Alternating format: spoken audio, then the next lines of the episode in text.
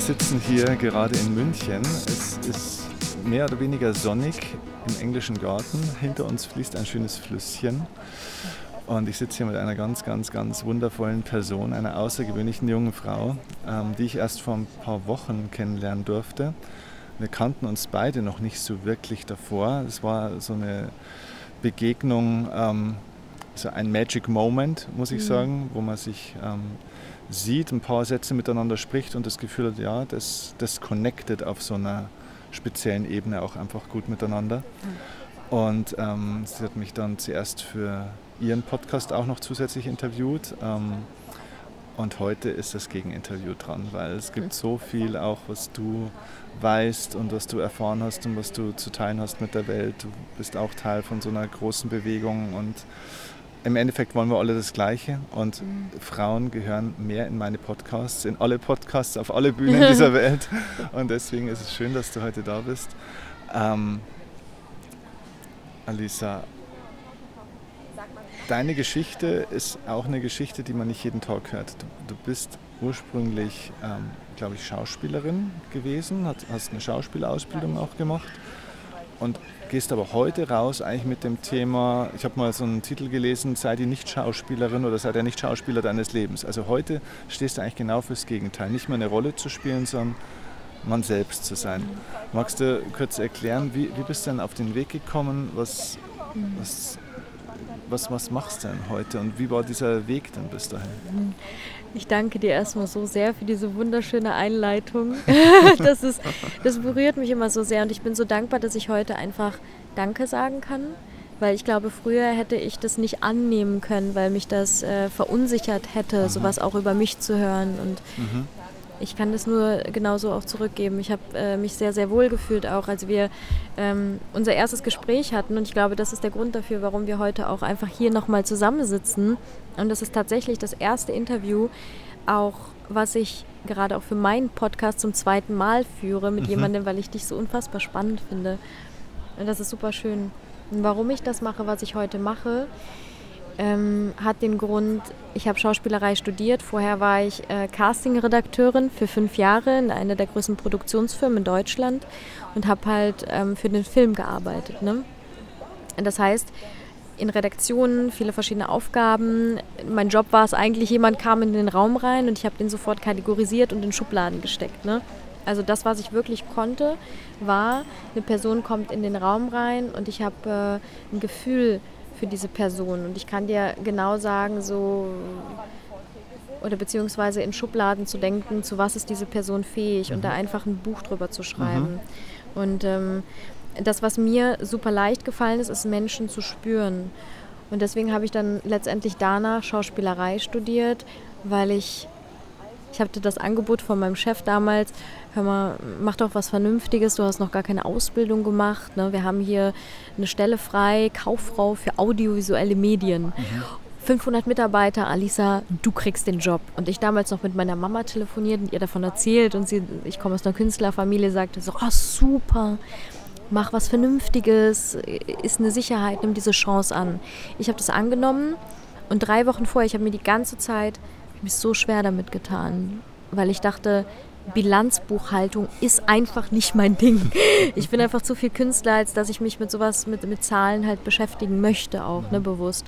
Und dann habe ich das abgesagt. Und dann habe ich mich gefragt, was will ich denn wirklich lernen? Mhm. Was ist dieses Feld, was mich interessiert, was Wissen angeht. Womit will ich mich intensiv beschäftigen? Und das war Psychologie, mhm. Menschen zu verstehen. Mhm. Und Schauspielerei, das heißt praktisch an mir zu arbeiten, was meine eigene Psyche angeht. Das, das hat mich, mhm. deshalb habe ich Schauspielerei studiert und habe dann gemerkt, dass der Kern, warum ich das eigentlich gemacht habe, ist, Spielen wieder zu lernen. Ich habe Spielen verlernt. Ich, hab, ich, ich bin dadurch wieder Kind geworden. Ich habe mir dadurch wieder so viele Dinge erlaubt, wirklich so Pipi Langstrumpf-mäßig wieder ich selbst zu sein. Weil man dann in verschiedene Rollen reingeht und sich äh, da neu erfahren kann, praktisch in jeder Rolle. Empathie, Leichtigkeit, Humor, ähm, auf die Bühne zu gehen, Dinge durchzuspielen, wo man halt einfach, auch wenn ich auf die Nase falle, wieder aufstehe und drüber lachen kann. Das ist wichtig. Weil wenn ich eine Ernsthaftigkeit habe in all den Dingen, die ich tue, dann ist es nicht erfolgreich, weil dann ein Krampf im Körper entsteht. Und da kann nichts fließen, da ist keine Energie da, da ist keine Emotion da. Und Emotionen können nur entstehen, wenn du echt im Moment bist. Das heißt, die besten Schauspieler sind eigentlich Schauspieler, die keine Masken tragen, hm. die eben keine Rollen spielen. Aber das habe ich zu dem Zeitpunkt nicht äh, verstanden tatsächlich, mhm. weil ich wollte das verstehen. Ich wollte Emotionen verstehen. Das heißt, ich habe in der Theorie versucht, etwas darzustellen. Mhm. Und das ist einfach komplett schief gegangen. Also, okay, okay. Also das heißt, der Darsteller ist ganz was anderes als das, was du eigentlich äh, sein wolltest. Kann man das so sagen, dass sich... Ähm, ja. Man kriegt es ja durch die Medien schon auch mit, dass viele, gerade die großen, erfahrenen Schauspieler, ja. dann eben nicht mehr versuchen, Darsteller zu sein, sondern ja. im Endeffekt mehr oder weniger die Rolle für die Schauspieler fast geschrieben wird, auch ein Stück weit, dass die das sind, auch ein Stück weit, oder zumindest einen Persönlichkeitsanteil da drin haben. Hundertprozentig, weil was meinst du, ist der Grund dafür, dass wir mit so vielen Laiendarstellern arbeiten heute? Ne? Es werden für viele Serienproduktionen, also das heißt für Fließbandarbeit eigentlich, ne, mhm. werden nur noch Laiendarsteller genommen, die gecastet werden von der Straße weg, die halt nicht viel kosten, aber trotzdem genau in dieses Rollenschema passen. Ja. Und das spürt man schon und, und die Leute, die haben einfach Lust auf Publicity, Lust auf Präsenz irgendwo im Fernsehen, ne, halt zu kommen und zu sagen, hey du, ich habe da eine Rolle gespielt und die sind aber billig. Das ist billige Ware in dem Sinne für, für den Redakteur, der dann weiß, ja, die, die müssen wir nicht groß anlernen, sondern wir nehmen das, was wir haben. Und das finde ich irgendwo sehr schade, weil die Kunst verloren geht. Und die Kunst in dem Sinne, dass wir uns halt auch und das beinhaltet Empathie, in andere Menschen reinversetzen können. Für mich war Film immer, in anderen Menschen wirklich Emotionen zu erzeugen, aber bewusst, dass ich halt wirklich mich da rein fühle, mich damit beschäftige, das wirklich lebe, in diesem Moment bin und all diese Facetten durchlaufen kann. Und wir haben auch eben in meinem Podcast darüber gesprochen, dass wir alle Anteile eigentlich in uns tragen. Mhm. Und das bedeutet auch Schauspielerei. Warum könnte eigentlich jeder Mensch Schauspieler sein, wenn wir uns damit verbinden, dass wir alle Anteile von jedem Menschen auf allen Ebenen in uns implizieren können? Dann können wir auch alles spielen. Mhm. Dann können wir alles sein. Und zwar in jedem Moment. Aber das beinhaltet viel loslassen, komplett loslassen und wirklich auf diese Kind, Kind, Kind, Kind, Kind-Ebene runterzugehen, alles runterzubrechen in die purste Einfachheit des Seins und deine Scham und, und deine Verletzbarkeit halt wirklich, also deine Scham abzulegen und deine Verletzbarkeit zu leben. Hm. Dann kannst du alles sein, in jedem Moment, zu jeder Tageszeit. Okay. Ähm, wie war das bei dir? Hat dieser Aspekt des, ähm, naja, ich meine, man kriegt ja auch als Schauspieler, stellt man sich zumindest vor, kriegt man ja dann, wenn man es mal geschafft hat, kriegt man auch ein ganz gutes Geld. Man ist ja trotzdem bekannt, man hat so ein bisschen einen Fame. War das auch ein Punkt, wo du sagst, na, das war schon auch was, was mich zu, zumindest mal nebenbei auch ein bisschen gereizt hat? Also was mich auch motiviert hat, sowas zu machen. Menschen bin ich bekannt und die Leute sehen mich und so weiter. War das ein Aspekt? Ehrlich gesagt habe ich das damals, glaube ich, nur aus dem Punkt gemacht, weil ich meine Mama und meine Oma glücklich machen wollte. Ach, okay. In dem Sinne, dass ich irgendwann auf einem roten Teppich stehe. Ja. Ich wollte nach Los Angeles ziehen. Ich wollte tatsächlich in all den großen Filmen mitspielen, weil ich dachte, das ist der Olymp, ja, das, ja. das ist der Endgegner. Mhm. Wenn, ich, wenn ich irgendwann da stehe, dann sind Mama und Oma stolz auf mich. Und da war so diese verletzte kleine Alisa, die gesagt hat, hey, ich wünsche mir eigentlich Liebe und deswegen tue ich das, weil ich komme aus der Ukraine ursprünglich und da war eine gute Frau und ich wollte halt diese, dieses Rollenbild möglichst gut erfüllen weil wir sind hier nach Deutschland gekommen. Meine Mama hat so viel auf sich genommen für mich, weil ich halt eine Krankheit hatte als Kind und wir hatten keine Medikamente in der Ukraine, wo wir herkamen. Und sie hat so viel auf sich genommen, dass ich ihr das einfach irgendwie zurückgeben wollte, weil ich in so einer Schuld stand, unterbewusst. Ne? Und deswegen dachte ich, was erwartet sie irgendwo von mir? Auch wenn sie sagt, mach was Vernünftiges, würde sie sich am allermeisten wünschen, dass ich bekannt bin, ja, dass ich irgendwo Ruhm habe, weil sie dann sieht, ich bin glücklich und ich wollte das für sie tun. So. Und war das auch wirklich so, dass äh, das ihr, ihr Wunsch gewesen wäre oder hast du das einfach nur gedacht, dass es das wäre? ich habe es gedacht, bis zu dem Moment, wo ich dann gemerkt habe, okay, jetzt bin ich an dem Punkt angekommen, wo das, das war, glaube ich, für mich damals so der tiefste, tiefste, tiefste, tiefste Punkt. Das ja. heißt, das war das Gegenteil um 180 Grad von dem, was ich heute lebe. Mhm. Das heißt, ich habe äh, 18 Jahre, äh, 13 Jahre lang geraucht, also bis zu meinem äh, 23. Lebensjahr. Mhm, ja, ich habe äh, sehr früh angefangen und, und hab, ich bin heute 30 und habe, ähm, nee, bis zu meinem 24. Lebensjahr und habe halt äh, viel Rotwein getrunken. Das war so das Bild einer Schauspielerin, einer Muse für mich, was ich halt von mir selber hatte. Ich saß immer so, in Köln habe ich damals gelebt, auf meiner Fensterbank. Vor mir habe ich den Kölner Dom gesehen, so mit meinem Rotwein und meiner Zigarette in der Hand. Und unten war so ein Tanzstudio, ja, wo die so Jazzmusik gespielt haben auch und, und so klassische Klänge und alles Mögliche. Ne? Und die, die haben da halt irgendwie so ihr Ding gemacht. Und das hat alles in dieses Gesamtkonstrukt gepasst. Und auch meine Ex-Freunde, die haben alle da reingepasst. Das musste alles irgendwie so dieses Bild erfüllen, was ich so von dieser Schauspielerin hatte, okay. wie sie zu sein hat. So. Und irgendwann kam dieser Break, dieser Punkt, wo ich halt wirklich dachte, okay, jetzt habe ich eine fette Depression, ich Aber kann so nicht dann, mehr weitermachen. Gab es da einen Schlüsselmoment, wo du sagst, okay, äh, ja. das war der Zusammenbruch und da habe ich dann mein, mein Leben verändert dadurch? Ja, das war nicht nur ein Moment, aber einer ganz, ganz besonders. Das war Karneval. Ich habe mhm. äh, an der Zülpicher Straße gewohnt in Köln, das heißt da, wo High Life ist. Ja.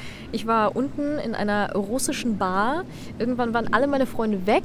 Ich war ich hatte so einen Impuls in mir, so, ein, so einen Alarm. Ich wusste nicht, was das ist, weil ich habe äh, nichts getrunken an dem Abend außer Cola und habe gemerkt, ich muss nach Hause. Mein, mein Zuhause war aber direkt um die Ecke. Und ich habe so bis, ich habe damals im sechsten Stock gewohnt ohne Aufzug, in so einem Altbau, bin bis in den vierten Stock gekommen und bin auf der Treppe liegen geblieben und wusste, ich habe alles mitbekommen, aber mein Körper war regungslos. Der konnte sich nicht mehr bewegen. Weil du so viel getrunken hattest oder haben sie da irgendwas reingemischt? Ja, ich habe nichts getrunken an dem Abend, Ach, außer Cola, mhm. gar nichts.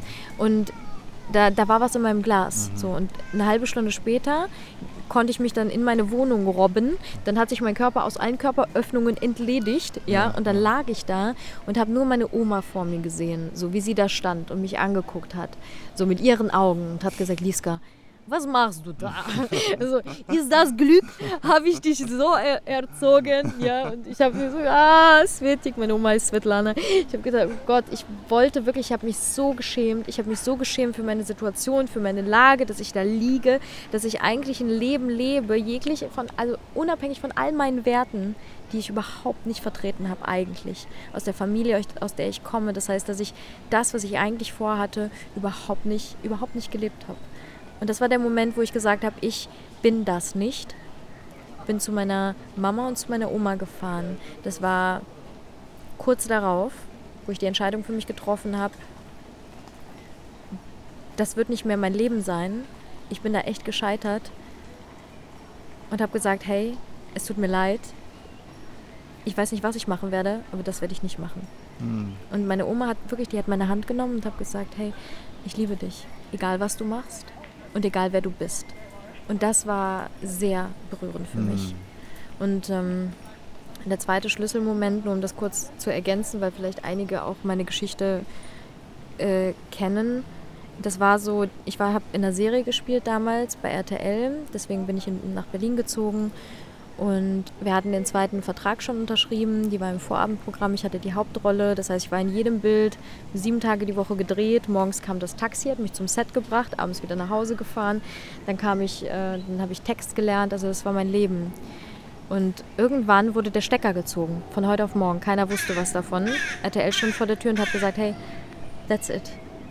Und dann lag ich morgens im Bett und plötzlich habe ich realisiert, da steht kein Taxi mehr. Da ist niemand mehr, der irgendwas von mir will. Da ist niemand mehr, der auf mich wartet. Wer bin ich? Was will ich jetzt? War das nach der äh, Karnevalsnummer oder davor? Das war nach der Karnevalsnummer. Nach. Also das heißt, du hast eigentlich ähm, damals noch weitergemacht? Ich habe damals weitergemacht, ja, nur in einem gesund, gesunden Sinne.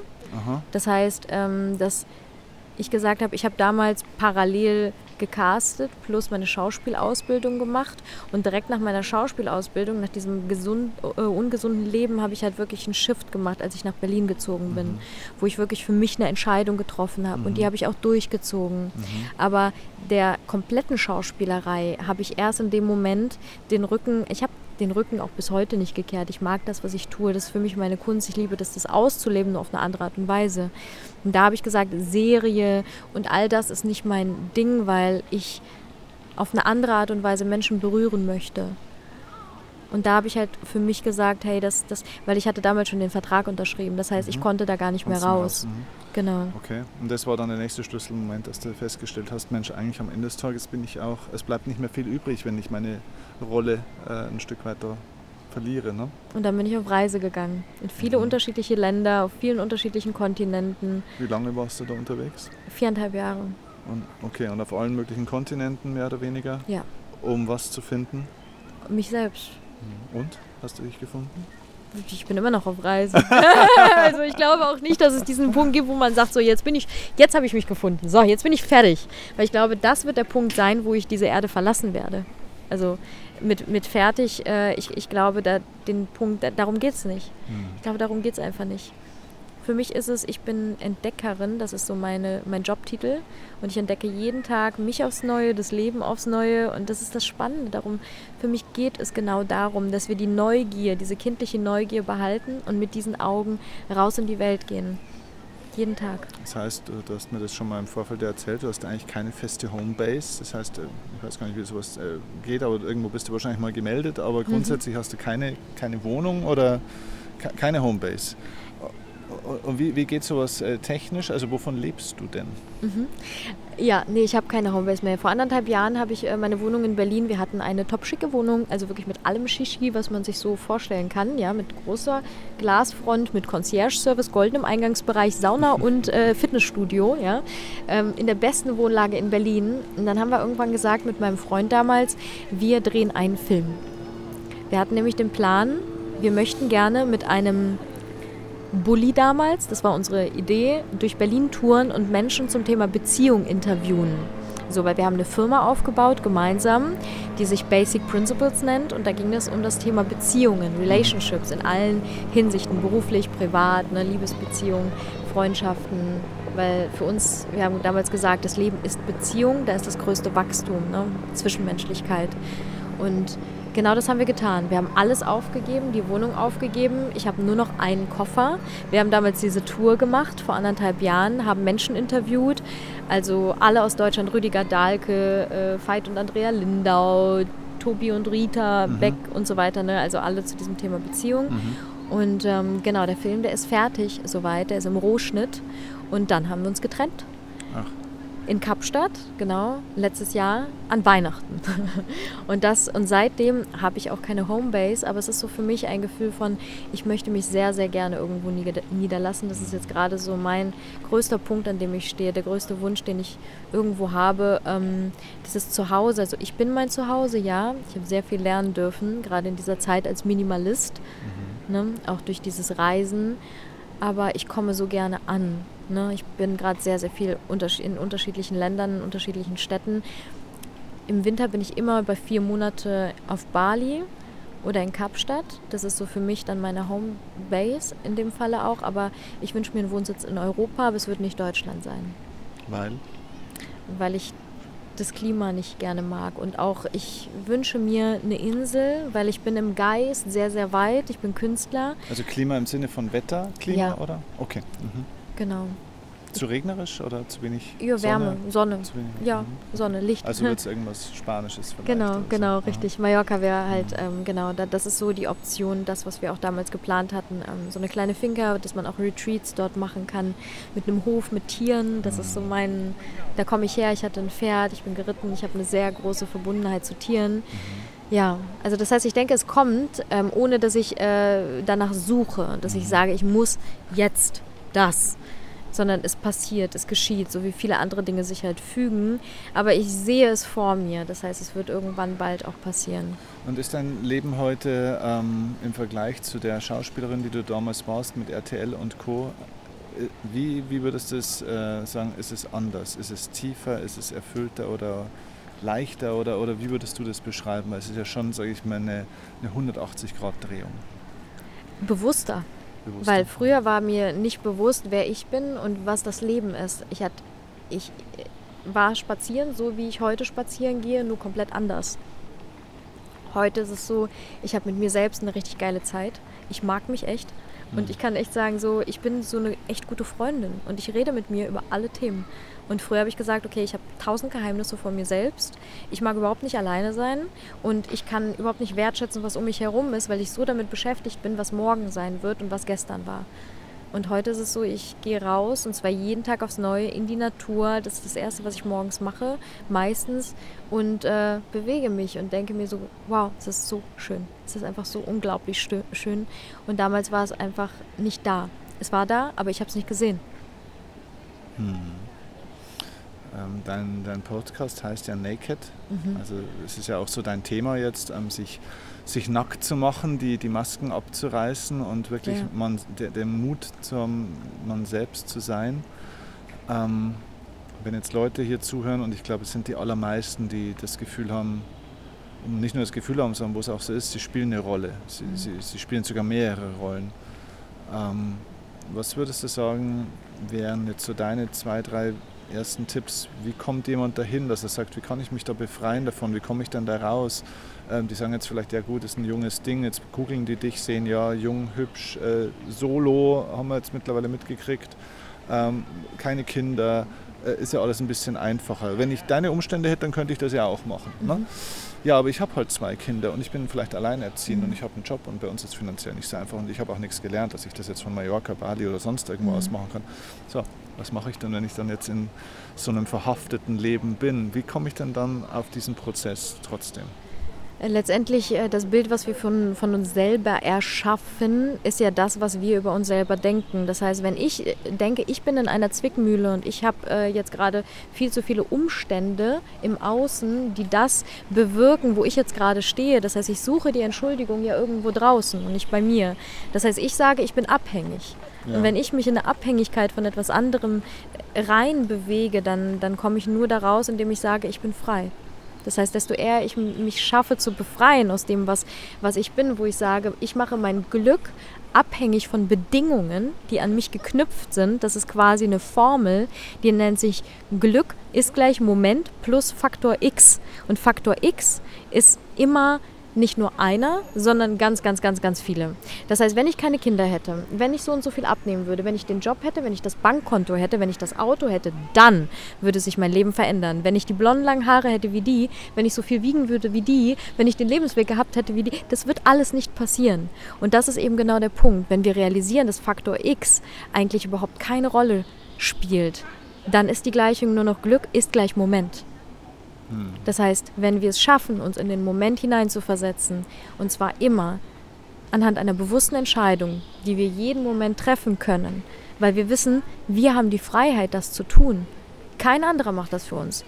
Wir übernehmen die Verantwortung dafür, dass jeder Einzelne, auch du da draußen, jetzt sagen kann, ich entscheide mich dafür, genau jetzt, genau hier zu sein, das anzunehmen, was ist, all diese Bedingungen, auch wenn ich ein wundervoller Vater bin, ein wundervoller Ehemann bin, ein wundervoller Geschäftsführer von einer Firma, die vielleicht gerade dabei ist, bankrott zu gehen, ist all das nicht mein Wert, an dem ich mich selber messe. Weil wenn ich mich nicht damit identifiziere und ich sage, Glück ist möglich, wenn ich das annehme, was ist, dann kann ich mich aus allem herausfinden, weil ich sehe die Freiheit und ich sehe so dieses Licht am Ende des Tunnels. Das heißt, Menschen unterschätzen oft ihre eigenen Qualitäten, weil wenn sie mich sehen auf einer Bühne, und das passiert oft, und sie haben Vorurteile, weil die sagen, hey, das junge Ding, das da rumhüpft, was hat die denn schon erlebt? Ja, die sollen mal wissen, was ich hier eigentlich durch, durchlaufen habe. Projizieren sie ihre eigenen Ängste auf mich und das sind ihre eigenen Trigger. Das heißt, eigentlich ist da dieser Mangel, in dem wir uns alle befinden, den wir alle haben, den auch genauso ich habe, wo wir uns vielleicht vergleichen oder wo wir denken, Mensch, wären die Umstände doch mal anders.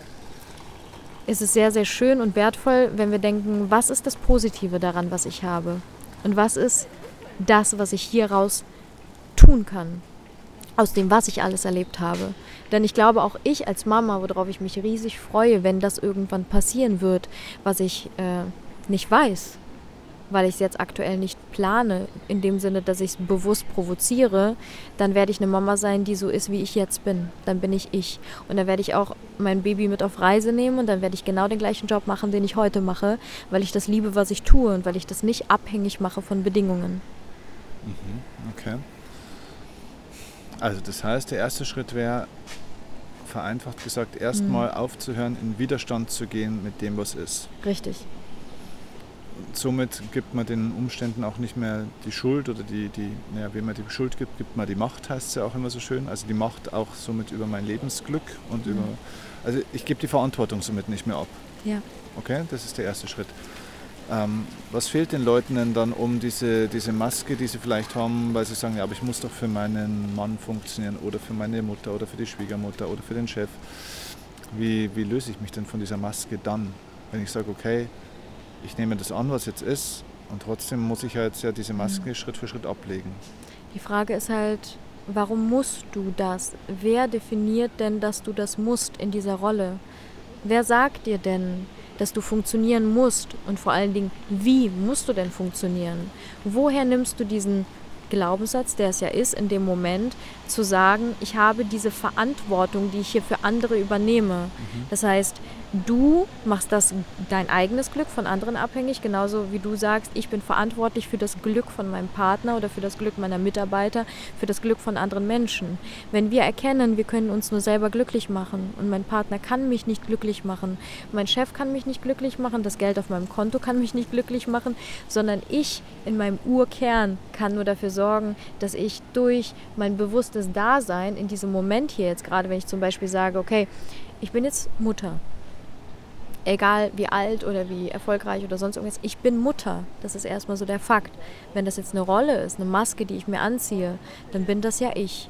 Das heißt, ich kann entscheiden, was für eine Mutter bin ich denn.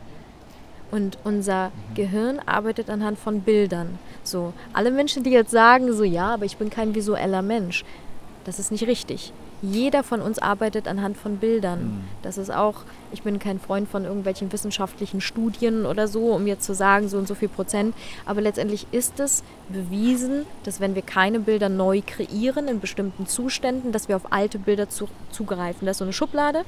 Da sind Bilder, die wir kennen, zum Beispiel von unseren Eltern oder von Freunden, wie die ihre Beziehungen leben oder mhm. ihren Beruf leben oder mit sich selber umgehen. Und diese Bilder die nehmen wir und anhand dessen gehen wir mit uns um. Das heißt, wenn wir in eine neue Beziehung reinkommen oder wenn wir selber Mutter oder Vater werden und wir kreieren ein Bild davon, wie wir sind in dieser Beziehung als Mutter, als Vater, als Ehemann, als Mensch, dann wird sich unser Leben anhand dieses Bildes neu ausrichten, weil wir es selber entscheiden, das zu sein und sagen, das bin ich. Das heißt, ähm, um in deiner Welt der Schauspielerei zu, zu bleiben. Das würde praktisch bedeuten, dass viele Leute die Rollen übernehmen, die eigentlich für andere Menschen mal geschrieben wurden oder die andere Menschen für sich geschrieben haben und dieses Rollenbild praktisch übertragen auf sich und eigentlich die, die Rolle nach fremden Maßstäben spielen und nicht verstehen, dass sie eigentlich gar nicht nur Schauspieler in ihrem Leben sind, sondern eher der Drehbuchautor der sich selbst eine Rolle schreibt, wenn er, wenn er so will. Das heißt, du spielst ja nicht nur eine Rolle, sondern du kannst auch tatsächlich im Leben aktiv entscheiden, wie du diese Rolle spielen willst. Äh, das heißt, du bist Regisseur und Schauspieler, wenn, wenn man das Schauspieler nennen will, äh, hm. zugleich an der Stelle, oder? Du bist alles. Mhm. Du bist auch äh, Kioskbesitzer und du bist auch letztendlich bist du derjenige, der auf diesen Marktplatz rausgeht und rausschreit, hey, das sind meine Reifen, Äpfel und Bananen. Und wenn ihr möchtet, dann bedient euch daran, denn ich habe hier etwas anzubieten. Ich mache ein Angebot. Das heißt, wenn du sagst oder erkennst, dass du ein Riesengeschenk hast als Mensch, was du dieser Welt geben kannst, wenn du erkennst, es geht eigentlich gar nicht um mich, sondern es geht um das, was ich zu geben habe, womit ich hier dieser Gesellschaft diene, nicht in Form von, hey, ich äh, gebe mich auf, sondern ich darf ich sein, weil dieses Geschenk bin ich.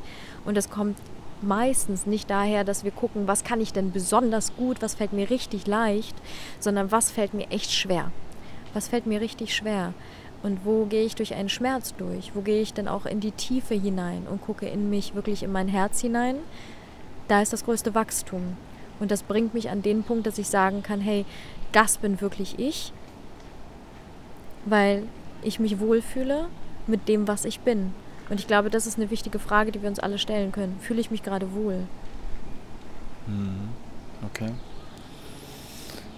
Ich habe ja da immer diese Metapher der Spielregeln. Also ähm, das, was wir jetzt bei dir die, die Rolle genannt haben, sage mhm. ich immer, das sind Spielregeln aus dem Sport praktisch. Ne? Also mhm. entweder definierst du deine eigenen Spielregeln oder ein anderer definiert halt deine Spielregeln. Ähm, ja.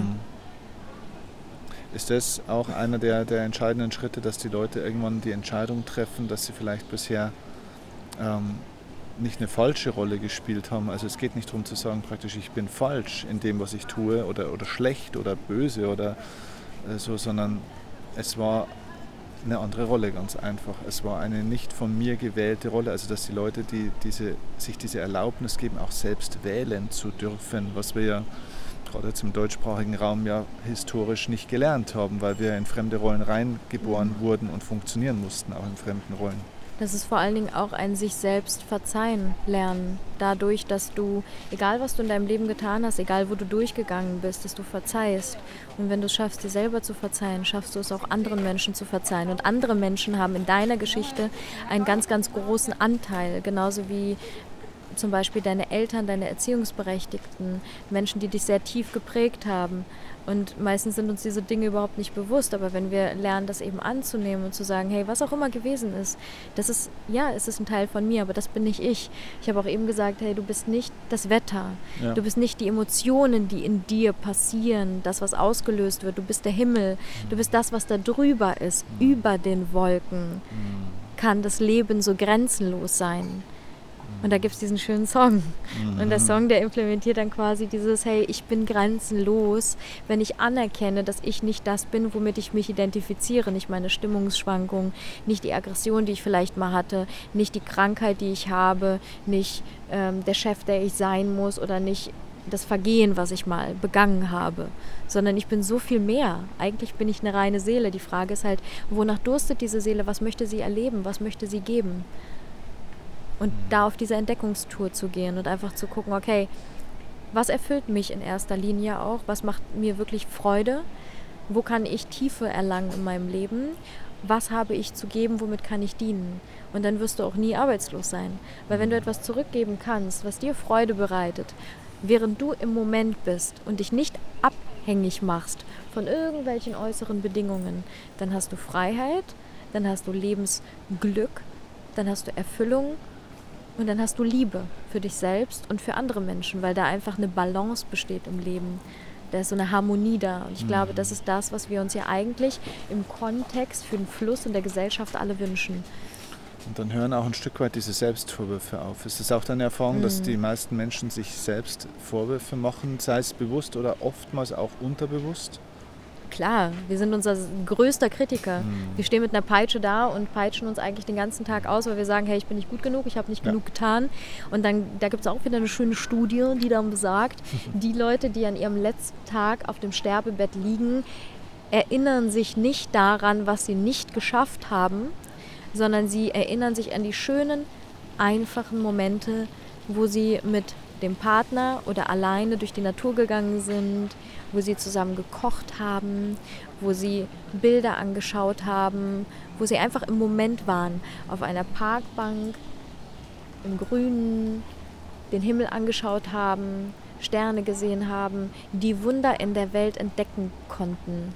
Diese Wunder, wenn wir die sehen, wenn wir wirklich diese Fülle sehen, die uns umgibt, und zwar in jedem Moment, das hat ja Einstein so schön gesagt, entweder alles ist ein Wunder oder nichts ist ein Wunder. Mhm.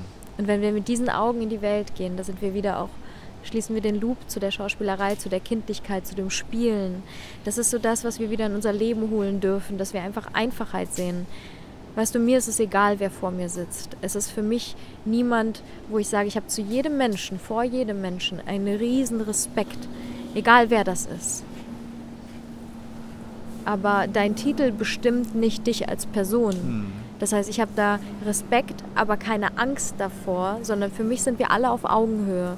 Und ich finde dich interessant und ich höre dir zu. Und auch du hast eine wunderschöne Geschichte. Und hier spielt gerade ein Hund voller Lebensfreude mit einem Stock. Und das ist genau das, wovon ich spreche. Stell dir mal vor, wir könnten jetzt einfach auf diese Wiese rausrennen, würden uns überhaupt keine Gedanken darüber machen, was andere von uns denken, weil wir nur unseren Impulsen folgen und einfach loslaufen und einfach diese, diese spielerische Kindlichkeit wieder zurück ins Leben holen. Das gibt Leichtigkeit. Und das, diese Leichtigkeit, die gibt uns den Sinn für das Leben zurück, weil wir dadurch unsere Sinne weiten, unsere Sinnlichkeit und wieder viel intensiver wahrnehmen. Und dadurch, da drehen wir so die Farben wieder so richtig ins Leben rein. Also vom Schauspiel zum Spiel. Ja, zum Nicht-Schauspieler des Lebens. Damit meine ich quasi, dass du nicht etwas, keine Performance machst. Mhm. Es geht nicht darum, eine Choreografie zu lernen. Und das kann man auch sehr schön auf das Liebesleben übertragen. Denn viele Leute, wenn sie im Bett zusammenkommen, machen eine Performance gemeinsam. Ja, ja und, und darum geht es nicht, weil das, äh, das da entsteht keine Liebe sondern. Liebe entsteht in dem Moment, wo wir nicht darüber nachdenken, was wir wie zu machen haben, anhand der Bilder, die wir kennen, sondern dass wir uns komplett neu aufeinander einlassen und einfach gucken, was da entsteht. Mhm. Und dann entsteht Magie. Mega, mega schön. Was für ein Ende. Das ist ein schöner, schönes Schlusswort.